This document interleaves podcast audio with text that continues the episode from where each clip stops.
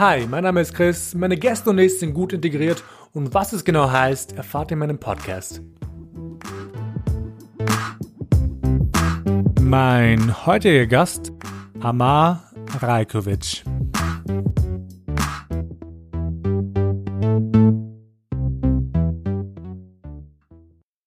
Hi, hello, willkommen zurück zu einer neuen Folge von Gut Integriert. Ähm, mich kennt ihr schon ähm, zu Genüge.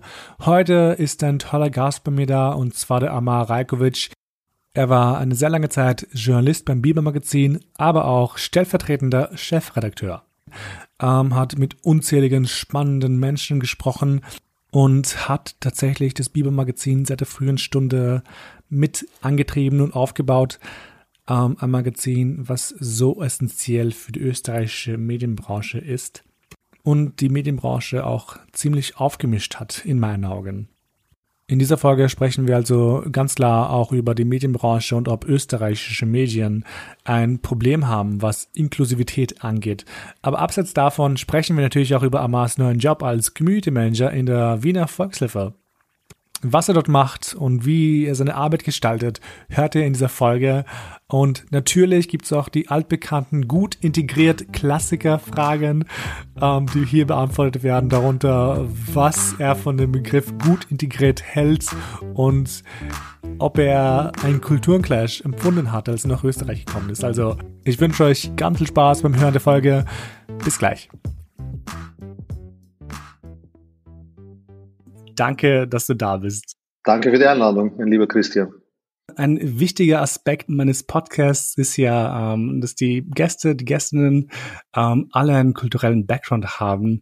Was ist dein kultureller Background? Mein kultureller Background, so wie du es nennst, äh, ist, äh, dass ich am 5.10.1981 im damaligen Jugoslawien geboren wurde und bin seit diesem Tag sozusagen geborener Jugoslawien äh, Jugoslawe, äh, wurde aber sozusagen ohne was viel dafür zu tun, wurde plötzlich äh, Bosnier und Herzegowina also, äh, im, im, Jahr 92.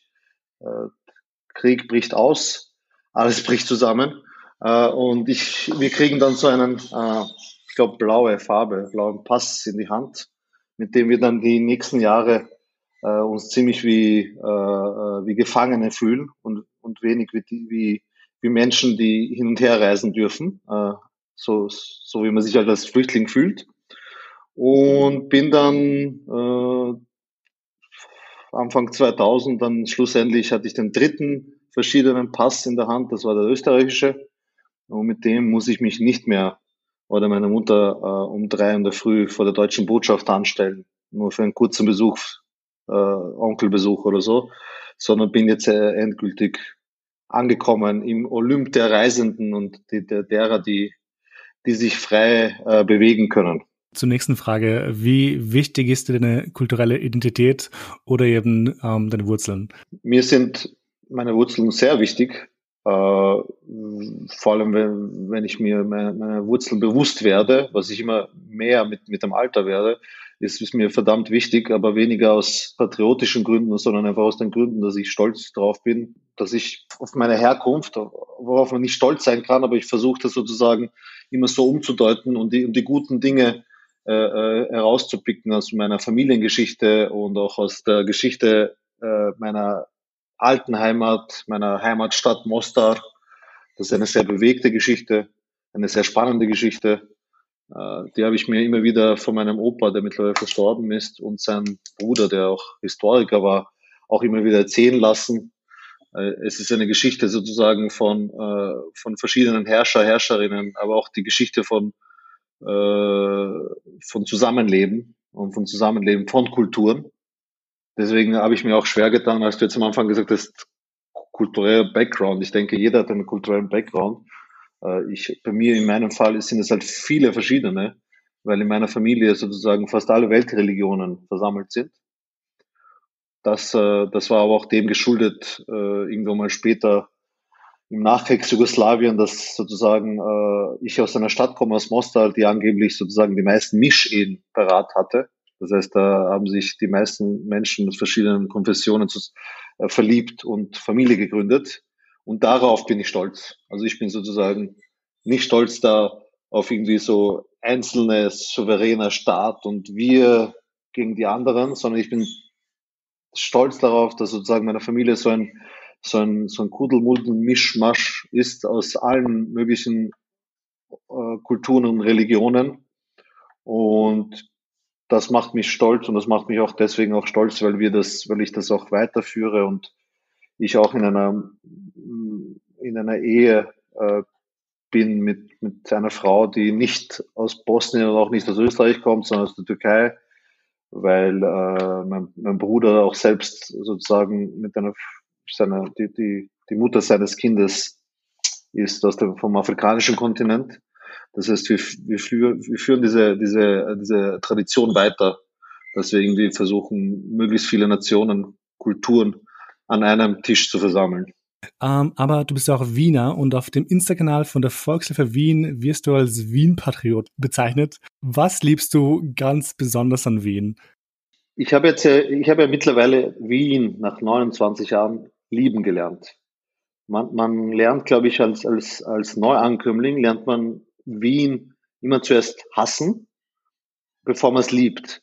Und ich glaube, ich habe ich hab das gerade durch und seit circa zehn Jahren bin ich überzeugter Wien-Patriot. Äh, ich finde einfach diese Stadt äh, grenzgenial. Also sie ist einfach, sie bietet für eine Großstadt, bietet sie so viel Annehmlichkeiten und ist auf derselben selben, äh, äh, im selben Atemzug trotzdem irgendwie, äh, hat ihre Kretzeln, hat ihre Privacy, ist nicht so ein Highway wie London oder New York oder so, sondern eine sehr gemütliche Landstraße. Und bei der halt vielleicht ab und zu äh, Leute an dir vorbeirasen, aber, aber grundsätzlich ist das Tempo gemächlicher. Und das ist das, was, was ich an Wien liebe. Äh, und dann kommt natürlich die Tatsache, dass halt, weißt du, nach fünf Minuten, wenn die U-Bahn nicht da ist, äh, motschkest du schon, ja, äh, also wir sind super verwöhnt. Es ist einfach super sauber. Oh mein Gott, das ist, sorry, wenn ich unterbreche, wegen der U-Bahn zum Beispiel, mir ist aufgefallen, in Berlin zum Beispiel, da wartest du halt schon ab und zu zehn Minuten auf einer U-Bahn. Ähm, deswegen, ich, ich vermisse Wien eigentlich voll deswegen, wegen solchen kleinen Sachen und frage mich dann so, denke mir so, boah, Wiener und Wienerinnen meckern so oft zu, dann so oft wegen Sachen, die eigentlich so gut gelöst sind in Wien, ähm, aber auch was die Stadt angeht, die Stadtplanung, die Sauberkeit der Stadt etc. Also so krasser mhm. Luxus. Mhm. Ja, und so wie du sagst, man lernt das erst dann kennen, wenn man ein bisschen was von der Welt gesehen hat. Ich habe, ich habe, ich, ich war mal vor langer Zeit in San Juan in Puerto Rico. Äh, das ist ein karibischer Staat, der zwar zu Amerika gehört, aber kein Wahlrecht hat, wie auch immer. Es ist sozusagen typisch, sage ich mal, karibisch, Latinos und auch sozusagen die, die, die Lebensart, viel Musik, viel Essen, viel Freude äh, und wenig Stress, äh, zumindest äh, auf der Oberfläche. Und da kann ich mich erinnern, dass wir halt einfach da uns hingestellt haben äh, zu, zur Busstation, uns dort hingesetzt haben und dann einfach gewartet haben, bis der Bus da war. Und der Bus ist irgendwann gekommen und es gab nicht mal einen, einen Fahrplan dort. Und, und die Leute, und es gab auch nicht wirklich Stationen und die Leute sind einfach gefahren und haben irgendwann den Fahrer gesagt, du halt bitte da äh, rechts ran und dann sind wir schon weitergefahren. Also das war genau das Gegenteil von Wien, wo alles du, auf die Sekunde durchgeplant ist und man sich die Wiener Linien schon entschuldigen müssen, wenn sie mal zwei Minuten Verzug haben. Ja, das ist das, was wir jetzt erleben, nämlich weil, weil eine große, eine große Menge an Menschen, die bei den Wiener Linien beschäftigt sind, bald in Pension gehen oder gerade jetzt in Pension gehen und es gibt sozusagen ein Nachwuchsproblem. Und deswegen kommen jetzt sozusagen die Straßenbahnen alle, nicht alle fünf Minuten, sondern alle neun Minuten. Und deswegen ist es äh, ja eine mittlere Katastrophe äh, innenpolitisch und muss Wien ganz viel ertragen, ganz viel Häme aus den Bundesländern und von, von politischen Gegnern weil es ja so schlimm ist, weil wir jetzt sieben äh, Minuten warten müssen und wir, wir stehen ja dadurch vor dem Untergang äh, unserer Zivilisation. Also ich, ich, ich, ich überspitze das ein bisschen, aber das sind so unsere Probleme und, äh, und deswegen ist es einfach, wenn man die Probleme hat, kann es einem nur, nur gut gehen. Und es ist trotzdem auch natürlich so, dass Wien auch nicht, also ein gewisser mh, gewisses Metropolen- oder Großmetropolen-Flair weht schon noch langsam, ja, und es gibt halt sauteure Wohnungen und äh, also das, das, da, davon bleibt der Wien auch nicht verschont. Und trotzdem bin ich der Meinung, es ist noch immer viel wärmer, äh, gesellschaftlich wärmer, sage ich mal, äh, und leistbarer für, für, für mehr Menschen als äh, Paris oder London ja, oder Hongkong oder wie auch immer. Ja, so diese neoliberalen äh, Festungen, sage ich mal. Und das ist, darauf bin ich ja schon, schon stolz, weil ich halt auch ein politischer Mensch bin und weil ich auch nicht der Meinung bin, dass man alles liberalisieren sollte und dass sich immer der Markt durchsetzt. Und deswegen erwähne ich da Wien, weil Wien da noch irgendwie ganz gut den Spagat schafft. Und das sage ich alles äh, als durchaus kritischer Innenpolitikjournalist, langjähriger, der aber jetzt diese, diese Rolle nicht mehr ausfüllt und der das auch ein bisschen mit, mit einer gewissen Distanz betrachtet. Äh, und es ändert sich nichts an meinem Wohlwollen und an meiner, meiner Begeisterung für diese Stadt. Äh, es ist einfach, äh, jetzt kommt der Frühling, jetzt kommen die Möglichkeiten in den großen, also in Prater auf der Donauinsel unterwegs zu sein.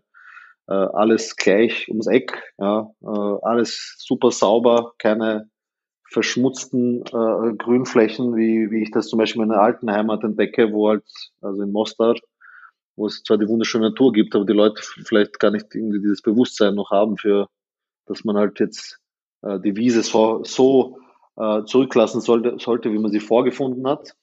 Und deswegen wie ein Patriot. For life. Mein Podcast heißt ja gut integriert, ähm, was mich jetzt zur nächsten Frage führt, und zwar, was löst der Begriff gut integriert in dir aus? Ja, mittlerweile nicht mehr so viel wie früher. Also früher hätte ich mich schon, fuhr ich schnell aus, aus der Haut und fand halt einfach ich fand es halt immer, ich fand es immer kompliziert, dass irgendjemand Außenstehender, also sagen wir so, jemand, der eigentlich nichts dafür kann, dass er hier geboren wurde, also der sozusagen nicht irgendwas Angelerntes hatte, sondern einfach nur diese Lotterie halt in dem Fall äh, gewonnen hat und äh, in Österreich geboren wurde, dass der dann irgendwie darüber bestimmt, wie, wie und über mich als Ganzes, als, als ganze Person urteilt. Und oft waren, waren das ja auch Menschen, die, die mir so gegenüberstanden, dass sie nicht mal wussten, was Ex-Jugoslawien ist, was dort passiert ist. Äh, und das heißt sozusagen Menschen, die auch auf der Wissensebene viel weniger wissen als ich. Also das ist halt irgendwie wie, wie als würde halt ein Einäugiger äh, äh zum, zum, zum, zum, zum Zweiäugigen kommen und ihm, und ihm sagen, äh, wie, die, wie die Welt aussieht. Das soll jetzt überhaupt kein Angriff auf Menschen sein, die schlecht sehen oder äh, also sozusagen äh, Seh eingeschränkt sind. Ich wollte es nur als Beispiel bringen, dass es halt für mich sozusagen irgendwie oft offensichtlich war, ich bin irgendwie hergekommen, also ich hatte sehr hohen Bildungsgrad, kam aus einer Multikulti-Mischmasch-Familie äh, äh, und es war auch im ehemaligen Jugoslawien so, dass das, dass das Bildungssystem sehr hoch war, dass, dass, dass das Land selbst nicht so isoliert gelebt hat, wie man meinen möchte. Zumindest war das halt immer interessiert in einem Austausch nach außen. Und es war halt sozusagen dieser blockfreie Staat, also sowohl nicht, sowohl Westen der Mittelfinger gezeigt, als auch Stalin und Co. Und deswegen war das aber trotzdem dafür, davon abhängig sozusagen, aber auch, auch immer äh, äh, Info, Informationen von außen zu bekommen und, und, und, und um auch selbst besser zu werden, sage ich mal. Und so habe ich das irgendwie auch wahrgenommen in meiner Familie, in meinem Umkreis. Also all die Menschen, die ich auch kenne und auch die unten besuche, äh, sind unglaublich gebildet und wissen unglaublich viel über, über, die Welt. Und das ist eine Sache, die ich sozusagen acht von zehn Österreichern äh, äh, nicht bescheinige. Ja?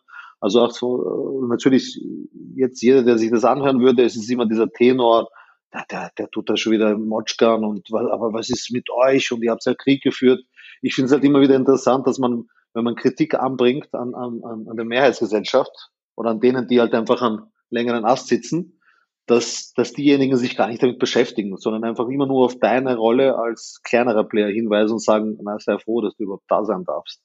Das ist halt irgendwie so ein Phänomen, das, glaube ich, in, in uns Menschen innewohnt und äh, ja, äh, ich wundere mich nur darüber äh, äh, und wundere mich halt eben darüber und das ist schon eine Sache, die ich, die ich in Österreich finde. Es gibt halt für mich natürlich zwei Riesen oder ein Riesenunterschied. Es gibt Wien und Österreich. Und in Wien fühle ich mich wohl, weil ich, äh, weil ich da nicht jede Zeit auf mein Aussehen äh, äh, angesprochen werde.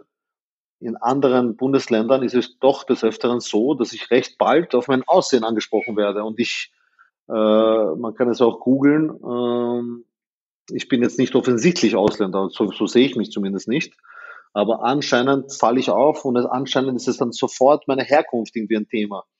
Äh, das nehme ich nicht jedem übel, äh, aber oft, oft ist es halt immer das, was zwischen den Zeilen bei dir ankommt und, und wie, wie das die Menschen erfragen und äh, da denke ich mir schon noch nach 30 Jahren so, ja gut, gut, dass du interessiert bist, aber kann, kann, kann ich mich einfach von dieser Frage mal befreien oder, oder kann ich diese Frage für in Zukunft für immer blocken, weil ich habe sie 30 Jahre lang jetzt beantwortet und selbst wenn ich sie mit, ich komme aus Wien, naja, wo kommst du denn genau her? Naja, Wien, äh, Wien, äh, keine Ahnung, 20. Ja, aber wo genau her? Naja, Wien Montara Park. Äh, na, jetzt wo genau her? Und dann weiß ich gar nicht, wo, wie, wo, wie, welche Mikroebene ich noch aufsuchen muss. Aber ähm, ich mache das dann bewusst, weil ich mir auch immer denke, jetzt hör dir mal an, deine Frage, wie, wie bescheuert die ist. Ja? Äh, aber, aber ich muss auch sagen, natürlich, dass, dass diese Frage mich schon mehr beschäftigt hat, als ich Anfang 20 war. Und ich mittlerweile, sage ich mal, mit Anfang 40 eine gewisse Souveränität bekommen habe oder irgendwie eh auch weiß, wo ich hingehöre und wer ich bin und was ich, was ich kann. Und mir halt diese Frage nicht oft stelle. Aber natürlich, das 20-jährige Ich hat mit dieser Frage oder mit diesem Begriff, was ja ursprünglich äh, deine Frage war, also zum, zu dem gut integriert Begriff, äh, hat äh, ganz viel stärkere Emotionen, als, als ich es jetzt habe. Wie, wie war es eigentlich für dich, als du dann hergekommen bist? Ähm, Gab es einen Kulturclash zwischen diesen zwei Kulturen oder eben vielleicht verschiedenen Wertkonstrukten, ähm, den du empfunden hast damals? Irgendwie so ein, so ein Aufeinanderprallen von, von dem Bosnischen und dem Österreichischen oder vielleicht auch dem Wienerischen? Es gab für mich einen Kulturclash, weil ich habe am Anfang am Land gelebt. Ich habe in kalten Leutgeben gelebt. Ja, ich meine, das lass es dir auf der Zunge gehen und stelle vor, was für Provinz das ist. Ja, äh, wo, wo ich sozusagen zusammen mit meinem Bruder und meiner Mutter äh, als sehr isoliert waren. Wir hatten Hunde irgendwie und hatten die Möglichkeit über über eine Hilfsorganisation oder über Freunde, weiter Bekannte irgendwie dort unterzukommen. Aber ich war halt verdammt isoliert. Ich war alleine. Ich war, ich habe eine Schule besucht, musste aber mit dem Schulbus fahren und wusste aber gar nicht dann irgendwie, konnte mich überhaupt nicht verständigen.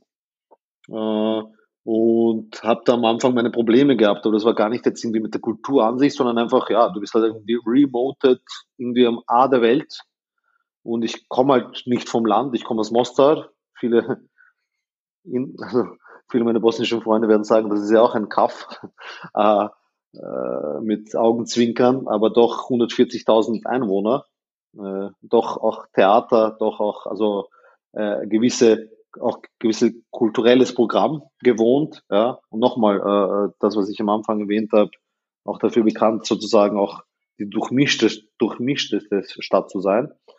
Und dann kommt es halt nach halt Leute geben. Das ist schon schwierig und kannst die Sprache nicht. Und die Sprache ist noch umso schwieriger, weil sie am Land ja auch noch ein bisschen anders gesprochen wird, als das, wie, wie du es vielleicht von Sat 1 aus dem Fernsehen kennst. Und, und deswegen war es schwierig, aber als ich nach Wien gekommen bin, nach ein, zwei Jahren, habe ich mich dann doch recht schnell zu Hause gefühlt, weil und übrigens nicht deswegen, weil, weil ich mit lauter Jugos, also Leuten aus Ex-Jugoslawien unterwegs war. Es war genau das Gegenteil der Fall. Meine Mutter war sehr streng und hat mir mehr oder weniger fast schon vorgeschrieben, du wirst nichts mit unseren Leuten zu tun haben, du musst nur österreichische Freunde haben. Das habe ich auch beherzigt, war aber auch in einer privaten Schule. Das heißt, ich war sowieso der einzige Ausländer war es nicht so schwer mit den österreichischen Freunden. Und, und meine, meine bosnische Identität, das was in mir drin steckt, und habe ich mir dann irgendwann mal beim Studieren ein bisschen zurückgeholt und habe dann sozusagen da mein Netzwerk aufgebaut. Vorher war ich eigentlich nur mit, mit österreichischen Freunden unterwegs. Ich will gleich in die in den nächsten Abschnitt reingehen und zwar in deine Zeit als Journalist. Ähm, du warst ja lange Zeit Journalist und stellvertretender Chefredakteur beim Biber. Ähm, Gab es einen Grund, warum du genau in Journalismus wolltest? Nein. Also, ich meine, jein. Äh, ich habe ich hab immer schon äh, Wissen aufgesaugt. Ich habe immer schon äh, Wissen in allen Bereichen geliebt. Ich war auch ein Sportfreak, aber auch Geografiefreak und und ich hatte halt viel Wissen. Äh, ich hatte nicht überall tiefes Wissen, aber ich, war, ich hatte viel Wissen überall irgendwie. Und das könnte man sagen, das passt irgendwie zum, also gewisses Allgemeinwissen sollte man haben als Journalist. Aber ich bin ja zum Biber nur deswegen gegangen, weil ich die Idee so geil fand und nicht, weil es jetzt gerade als Journalismus war, sondern weil ich als wichtig fand, dass, dass es eine, eine Repräsentanz von migrantischen Journalisten und Journalistinnen in großen Medien geben muss. Die hat es zu, zu der Zeit nicht gegeben. Da hat Biber, wir äh, von Biber äh, haben viel dazu beigetragen und, äh, und haben halt auch gesamtgesellschaftlich, gesellschaftspolitisch was verändert. Und deswegen war das für mich ein, eine sehr sinnstiftende Aufgabe, weil, weil es einfach mir um eine Sache ging, die mir verdammt wichtig war und für die ich auch am Anfang überhaupt kein Geld bekommen habe. Ich habe im Biber mich aufgedrängt und habe einfach versucht, da vor allem vom Simon K. Vom Herausgeber, der auch ein super Politikjournalist ist oder war, viel aufzusaugen, viel mitzunehmen. Und ich habe halt tatsächlich die ersten ein bis zwei Jahre habe ich keinen Euro äh, Entschädigung gesehen oder äh, weil weil sozusagen die Leute, also sie zu mir gesagt haben, schau, wir haben jetzt gerade ein Team, es ist super, dass du das machst, aber wir haben keine Mittel. Und ich habe gesagt, ja, scheißegal, ich komme einfach trotzdem und mache irgendwas, weil ich irgendwie, ich will ein Teil davon sein, von dem Ganzen. Und so hat sich die Hartnäckigkeit aus, also bezahlt gemacht und ausgezahlt und äh, äh, ja, dort bin ich halt sozusagen dann die Leiter äh, emporgestiegen und äh, wurde dann zum stellvertretenden Chefredakteur, wurde dann zum äh, Ressortleiter von der Politik und habe einfach mir viele meiner Träume irgendwie auch erfüllt mit der Aufgabe, weil ich ja einfach auch besondere Menschen getroffen habe, und damit meine ich jetzt nicht nur Interviews mit irgendwelchen Stars, sondern auch Menschen, die, die vielleicht keine Stars sind, aber einfach sehr besondere Lebensgeschichten haben. Und das habe ich sehr lang ausgereizt bis halt bis zum letzten Jahr, bis äh, 2022. Ich dann irgendwann mal Mitte des Jahres mich zusammengesetzt habe mit dem Herausgeber und wir eigentlich beidseitig gesagt haben, ich schaue, das war einfach eine unglaubliche Zeit hell a ride, aber jetzt ist es mal Schluss. Ja. Jetzt ist Zeit auch, dass die anderen noch mehr äh, Platz bekommen, die jüngeren Leute. Und man muss ja auch mit 41 Jahren ja auch irgendwann mal sich die Frage stellen, ob man, wie lange man dann beim Jugendmagazin verweilen möchte und bleiben möchte oder ob man es nicht irgendwie in dem Alter gerade eine neue Herausforderung sucht. Zu dem, zu dem Kapitel kommen wir gleich. Ähm, aber ich weiß noch tatsächlich, als ich mich beworben habe für den Biber vor Ewigkeiten, lol. Ähm, ich weiß nicht, fand das Produkt, also halt das Konzept oder das Projekt, whatever, wie man so nennt, ähm, super spannend, weil der Biber hat so viele Themen angesprochen, die einfach total totgeschwiegen wurden. In, in, in migrantischen Communities, würde ich mal jetzt pauschal sagen. Ähm, und ich fand das halt toll. Und ich dachte mir, das ist also auch so wie du vielleicht in die Richtung. Ich dachte mir, ich möchte halt gerne Teil davon sein ich glaube, tatsächlich hat der Bieber, also mein Zeit mit Bieber oder halt die Artikel, die veröffentlicht wurden, ähm, diesen Podcast auch sehr inspiriert, weil ich es einfach super wichtig finde, über Dinge zu reden, die in vielen Familien vielleicht oder Communities einfach nicht angesprochen werden. Ähm, ja, ich, ich glaube, das ist halt echt wichtig, einfach so eine Erfahrungen zu teilen und auch Menschen, die vielleicht zu wenig zu Wort kommen, eine, eine Plattform zu geben. Das, das ist ja, worum es im Journalismus geht. Auch wenn, wenn der wenn das pervertiert wird im österreichischen Journalismus und in der Praxis, weil wir wissen, da bekommen halt die am meisten, die ja das Sprachrohr für die, äh, für die, äh, so sage ich mal, Herrschenden sind. Äh, also es kommen eigentlich nur die zu Wort, die am wenigsten zu sagen haben und eigentlich total langweilig sind, also nur eine, äh, sage ich mal, eine leere Hülle. das hat mir immer schon getaugt im Biber, weil da, da hat es immer gemenschelt und da gab es immer so viele verschiedene, also es war immer so schön zu sehen, wie, wie, wie unterschiedlich wir irgendwie alle sind und dann doch irgendwie alle gleich in der Stadt. Und auch alle die, die Sprache der Kommunikation, das war auch das Wichtige, finde ich, dieses Deutsche irgendwie, weil dann war es nicht irgendwie nur irgendeine Gruppe unter uns, unter den Jugos, Türken, Albanern, wie auch immer, sondern es war irgendwie eine neue Identität irgendwie auch. Und äh, ich freue mich, dass es natürlich durch, durch das Bestehen von Biber, durch die Tatsache, dass es den Biber gibt, äh, dass du da auch äh, äh, dich inspirierst, inspirieren hast lassen. Und ist ja nur ein, ein weiteres, naja, weiteres weitere Bestätigung für die Wichtigkeit dieses Projekts. Ja, auf jeden Fall. Und ich sage deswegen Projekt oder, oder dieser Idee, weil es ist einfach nicht nur einfach ein Magazin oder ein Medium, es ist weit mehr als das. Ähm, aber weil du vorhin den österreichischen Journalismus angesprochen hast, ähm, meine Frage, hat der österreichische Journalismus ein generelles Problem, was Inklusion angeht? Ja, hat er. Äh, naja, es ist halt einfach, äh, man schreibt oft darüber, über Diskriminierung in anderen Lebensbereichen, aber man, man schaut halt, man sieht, schaut sich selbst selten in den Spiegel.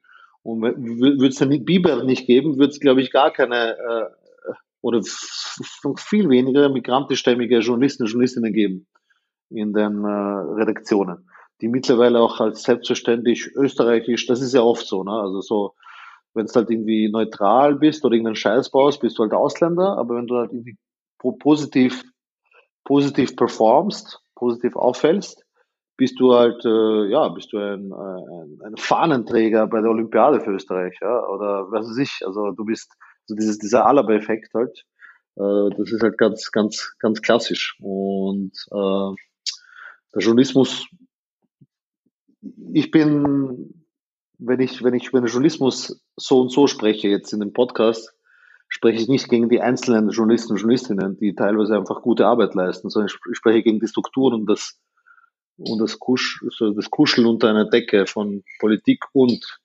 äh, Medien.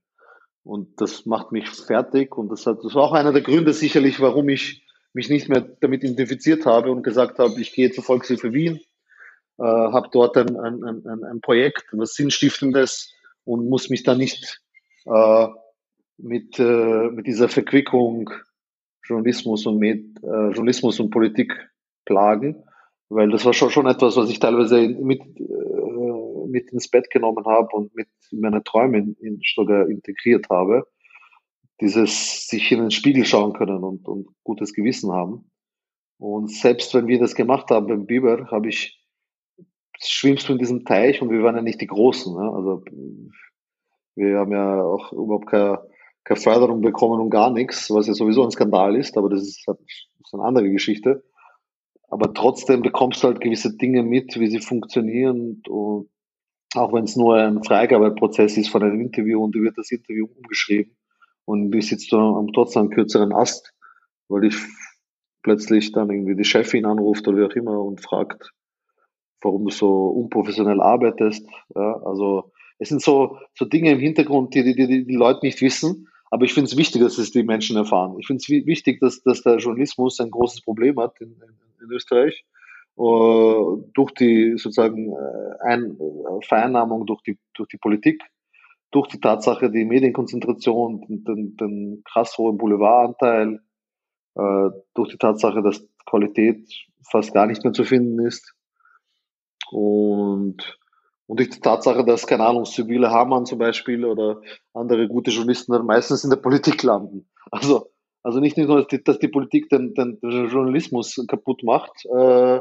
sind ihnen auch noch die, die, die, die besten Schreiberinnen äh, weg, ja, am besten Journalistinnen. Und ich wollte einfach nicht mehr Teil davon sein. Auch wenn ich mich schon sehr stark irgendwie und ich sehr stark äh, einen, einen, einen unabhängigen Journalismus für den propagiere und, und, und für den einstehe.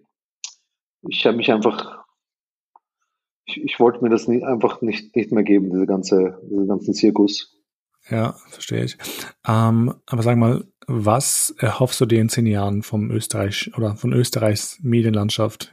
Ich bin, keine Ahnung, mit, mit, mit dem Alter bin ich ein bisschen weniger träumerisch und mehr vernunftsbegabt oder ich versuche zumindest.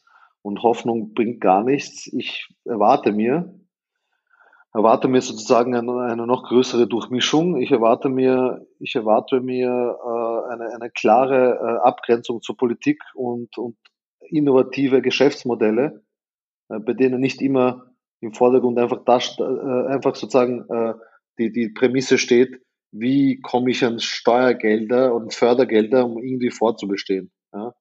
Also den Journalismus erwarte ich mir, äh, österreichischen erwarte ich mir einfach ein bisschen Hang und ein bisschen Mut zu, zu Innovation Und zu diesem amerikanischen Modell. Äh, bei den Amis bin ich eh oft kritisch genug. Aber das können sie halt schon noch immer am besten äh, mit neuen Ideen her herkommen und sie auch umsetzen. Und zehn Jahre später kommen wir irgendwo mal damit dran. Ja. Aber wir kommen gleich zu dem ähm, neueren Teil, und zwar der neue Arbeit. Und zwar, du bist ja seit neuestem Teil ähm, der Volkshilfe Wien, ähm, was voll cool ist. Kannst du vielleicht grob umreißen, wie deine Arbeit aussieht, ähm, was dich zur Volkshilfe gebracht hat ähm, und vielleicht auch, was dir meistens Spaß macht? Also die, meine Arbeit ist recht frisch und es ist eine neu geschaffene Stelle. Ich soll ein, ein, eine neue Art äh, von äh, Gemeinwesenarbeit äh, aufbauen. Den Namen haben wir gegeben Community Work, ist auf Englisch. Äh, Community ist grundsätzlich, sage ich mal, wenn du da im, im, im, Netz nachschaust nach der Definition, findest du äh, null Definitionen oder 753. Ja, das ist irgendwie alles und nichts. Äh, oft aber im konservativen Sinne verstanden, äh, wenn sich irgendwie die Politik oder die Stadtregierung irgendwie mit den Communities auseinandersetzt, ist es oft verbunden mit konservativen ethnischen Vereinen, Kultur, also religiösen Vereinen. Äh, und genau das machen wir nicht. Also äh, bei uns ist halt eben so, dass es, äh, dass es angefangen hat in Favoriten.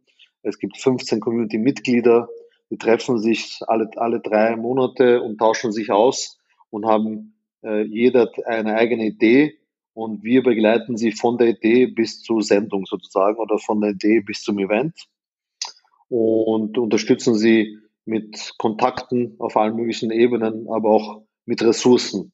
Äh, und, und das ist halt meine Aufgabe, ist es halt einfach möglichst viele Menschen aus der Menschen wie du und ich, ja, äh, den Bäcker oder die Pensionistin oder wen auch immer, anzusprechen, zu kitzeln, äh, ob er nicht irgendwie Ideen hätte, wie er das, das, unsere unmittelbare Umwelt, das Kretzel, die Stiege im, Gemeindebau oder die Gasse, wie, wie, wir, wie wir da irgendwie Köpfe zusammenstecken und eine Idee, Idee finden, wie das Zusammenleben eben dort besser funktioniert. Und das können kleine Dinge sein. Also ich, ich nenne jetzt einfach ein paar konkret, damit, damit sich der Zuhörer auch ein Bild äh, malen kann. Aber zum Beispiel hatten wir jetzt zum Beispiel diese Black Movie Days, das sind zwei junge, also zwei junge, ich sage junge, also zwei Mitte 40-jährige Nigerianer, erste, erste Generation in den 90ern hergekommen. Mittlerweile, sage ich mal, auch in der Community äh, bekannte Gesichter. Äh, beide haben Geschäfte äh, und sie haben sich gewünscht, dass, dass, das, dass das schwarze Wien endlich auf die Mappe kommt, dass man das endlich sieht. Und wir haben mit ihnen äh, einen ziemlich langen Prozess geschafft, zwei Tage zu organisieren im 10. an einer coolen Location, dort jeweils an einem Abend einen Film zu zeigen. Äh, wir hatten am Freitag halt eben, das war letzten Freitag gerade, auch Screening von Edelweiss, also ein, ein Film von einer österreichisch-amerikanischen schwarzen Regisseurin äh, und Filmemacherin Diana Gaberczyk äh, und hatten dort auch andere Akteure aus der, aus der Black Community dort und haben das auch bewusst so angelegt, dass man, dass man, dass man sozusagen die Black Community auch über sich selbst reden lässt, dass nicht immer jemand über die Black Community spricht, ja? oder die Black Community nur über andere spricht, sondern dass die Black Community sich über die Black Community unterhält. Äh, das war halt irgendwie äh, auch an der, an der Wahl des Films sozusagen herauszulesen. Das Podium war auch schwarz, der Moderator war schwarz, die Initiatoren und die Gastgeber waren schwarz. Und äh, wir waren halt sozusagen mit der Volkshilfe Wien äh, im Hintergrund und haben da die manch, bei manchen Dingen die Fäden gezogen, bei manchen Dingen einfach Hilfe geleistet, weil diese Menschen, die haben ja ihren Brotberuf und arbeiten eh 40, 50, 60 Stunden die Woche und finden trotzdem die Muße und die Motivation, was echt bewundernswert ist, äh, irgendwie ein, ein, Projekt zu realisieren, was sie immer schon machen wollten.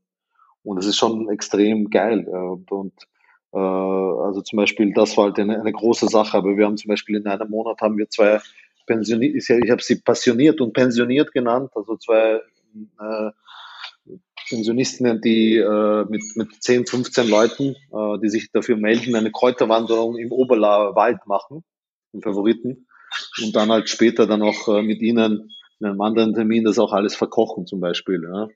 Oder wir haben äh, äh ein, eine Initiative äh, mit äh, mit dem Savoristic, der äh, und da sind wir auch sehr stark dahinter und betreiben Lobbying auch, äh, was, was das Gastarbeiter, Gastar Gastarbeiterin-Denkmal betrifft, das hoffentlich, inshallah, irgendwann mal in zwei bis drei Jahren in, im Zehnten stehen wird und eine extrem wichtige Sache für so viele Menschen hier ist, die ja der vernachlässigt werden oder nicht im medialen Fokus stehen oder nicht im positiven medialen Fokus stehen, aber halt ihre ganze Familiengeschichte beruht darauf. Ja? Also ihre Großeltern, die mittlerweile äh, alle, ich kenne es ja teilweise auch von meiner Mutter, äh, große Beschwerden, körperliche Beschwerden haben aufgrund der Arbeit, die sie leisten mussten. Und endlich mal ein Danke nach über 60 Jahren. Äh, das wäre schön. Und äh, da sind wir auch dahinter zum Beispiel, dass wir halt auch viele Player da zusammenbringen und versuchen einfach dafür zu lobbyieren, zu sagen, hey, äh, Wien braucht ein Gastarbeiter-Denkmal. Ja? Mhm, äh, oder Fall. wir haben, wir haben eine andere Kollegin, das ist das letzte, dann, dann höre ich schon auf, die, die es geschafft hat, äh, mehr die, die Mountain, Bosnian Mountain Horses vor dem, vor dem äh, Aussterben äh, zu retten, sie nach Österreich gebracht hat und jetzt mit anderen Kolleginnen äh, äh die Pferde dort bei Bockflies außerhalb von Wien äh, hält.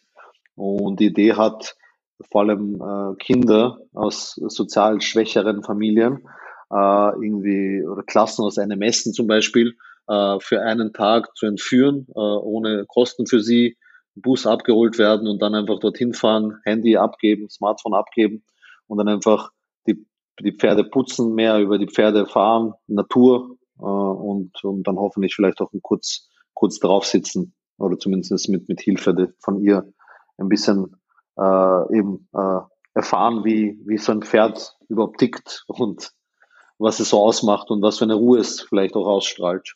Wir kommen eh schon zur vorletzten Frage. Wie und auch warum ähm, können oder sollten ähm, ZuhörerInnen und Zuhörer die Volkshilfe Wien unterstützen? Äh, die Volkshilfe Wien ist eine große Hilfsorganisation. Es gibt ja viele andere auch, äh, Diakonie, Caritas und Co.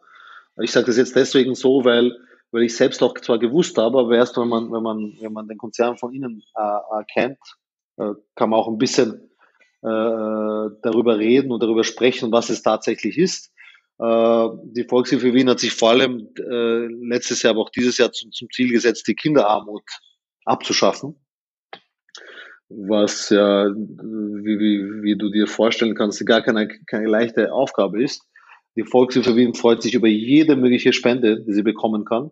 Ähm, die Volkshilfe Wien hat ja, macht ja ganz viel in, in, in, in, in Pflege, Betreuung, ja, äh, und, freut sich einerseits über jede monetäre Unterstützung, klar, ja, äh, Geld kann nichts ersetzen, aber auch über äh, die Möglichkeiten, zum Beispiel freiwillige Management, ja, oder Community Work, wenn man irgendwie eine coole Idee hat, oder wenn man zum Beispiel jetzt gerade Englisch und Ukrainisch spricht, ja, und man hat halt irgendwie sagt, ich würde gern das irgendwie nutzen, das, äh, äh, das Wissen und dann können wir zum Beispiel äh, für jemanden so zum Beispiel in einer WG äh, jemanden finden oder für einen Deutschkurs für Ukrainerinnen äh, zum Übersetzen oder wie auch immer. Also es gibt, es ist sozusagen von, von Geld äh, bis bis äh, äh die, die Men Menschenkraft ja, und alles, was sie kann, ist es sehr willkommen. Und vor allem gibt es auch die Möglichkeit, das habe ich auch letztens gemacht, einfach äh, sehr viele hochwertige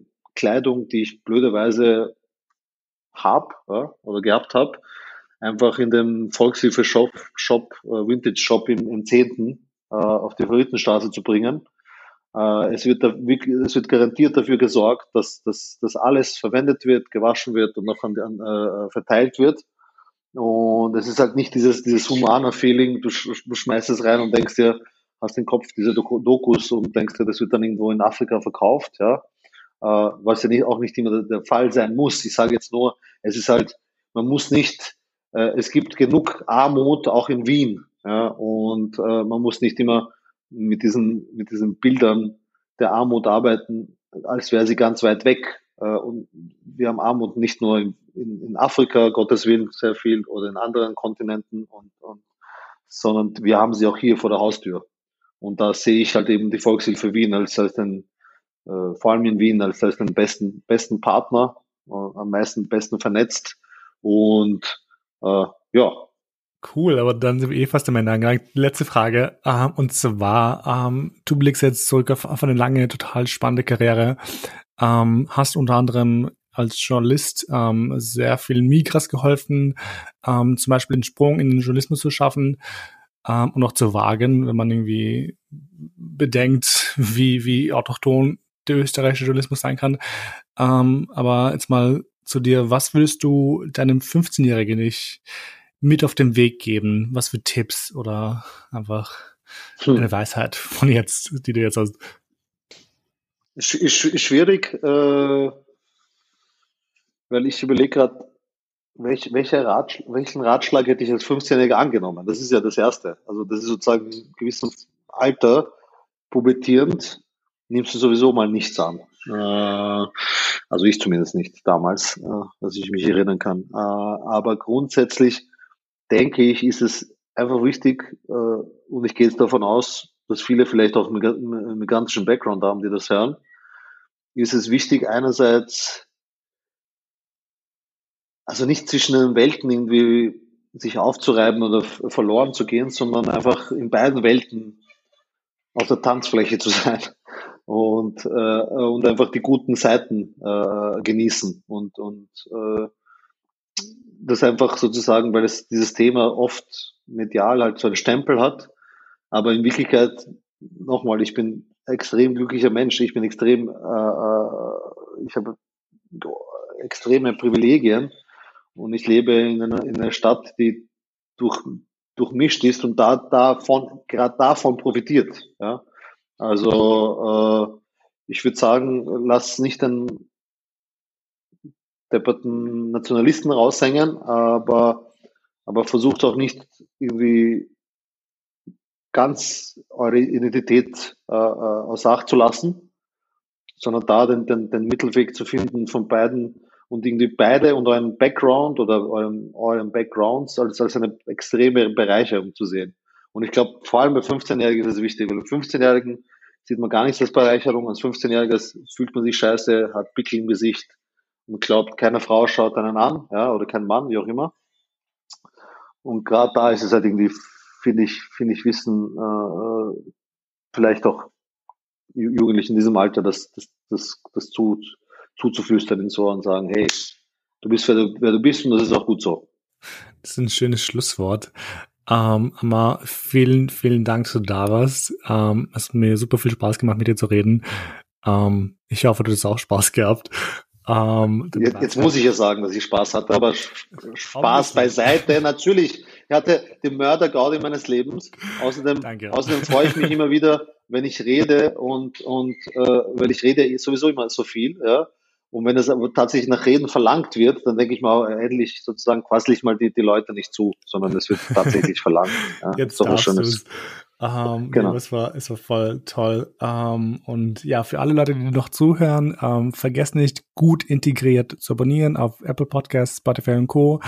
Ähm, und tatsächlich auch die Volkshilfe zu abonnieren auf Instagram ähm, und zu spenden und zu helfen, ähm, wie es geht, erfahrt ihr wahrscheinlich ähm, auf der Homepage von der Volkshilfe Wien. Ähm, aber ja, so viel dazu. Das war's. Ähm, Amma, nochmal Dankeschön und ähm, bis bald.